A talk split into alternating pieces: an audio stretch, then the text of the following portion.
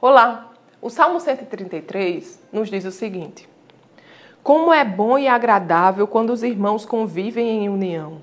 É como óleo precioso derramado sobre a cabeça que desce pela barba, a barba de Arão, até a gola das vestes. É como o orvalho de Hermon quando desce sobre os montes de Sião.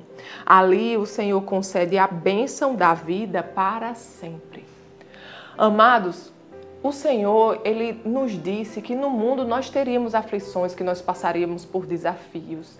E muitas vezes nós enfrentamos problemas com outras pessoas. Muitas vezes nós somos magoados e nós magoamos também.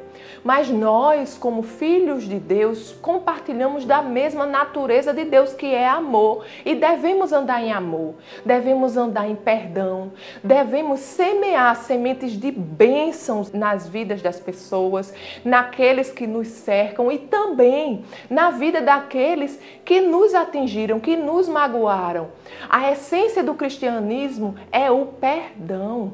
Então, como Deus nos perdoou, nós devemos perdoar também as outras pessoas. Amém? Então, diante desses desafios, diante de injustiças, diante de calúnia, em vez de maldizer, em vez de dar vazão à contenda, à maledicência, não, escolha abençoar, escolha orar por essas pessoas e espere o agir de Deus, espere o agir de Deus em seu favor, espere o vento do Senhor, do Espírito Santo de Deus soprar sobre essa situação e colocar tudo no lugar, porque o nosso Deus é Deus de paz e não de contenda. Amém?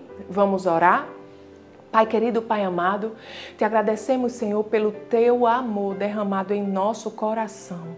Ensina-nos, Senhor, a cada dia a andar, Senhor, neste amor que é perdão, que nos perdoou, Senhor, quando nós éramos teus inimigos, Deus. Queremos, Senhor, andar nesse amor. Queremos, Senhor, que as pessoas enxerguem, Pai, esse amor em nossa vida, em nossas palavras e no nosso procedimento. É o que nós te pedimos, Deus, e te agradecemos por mais um dia em nome de Jesus.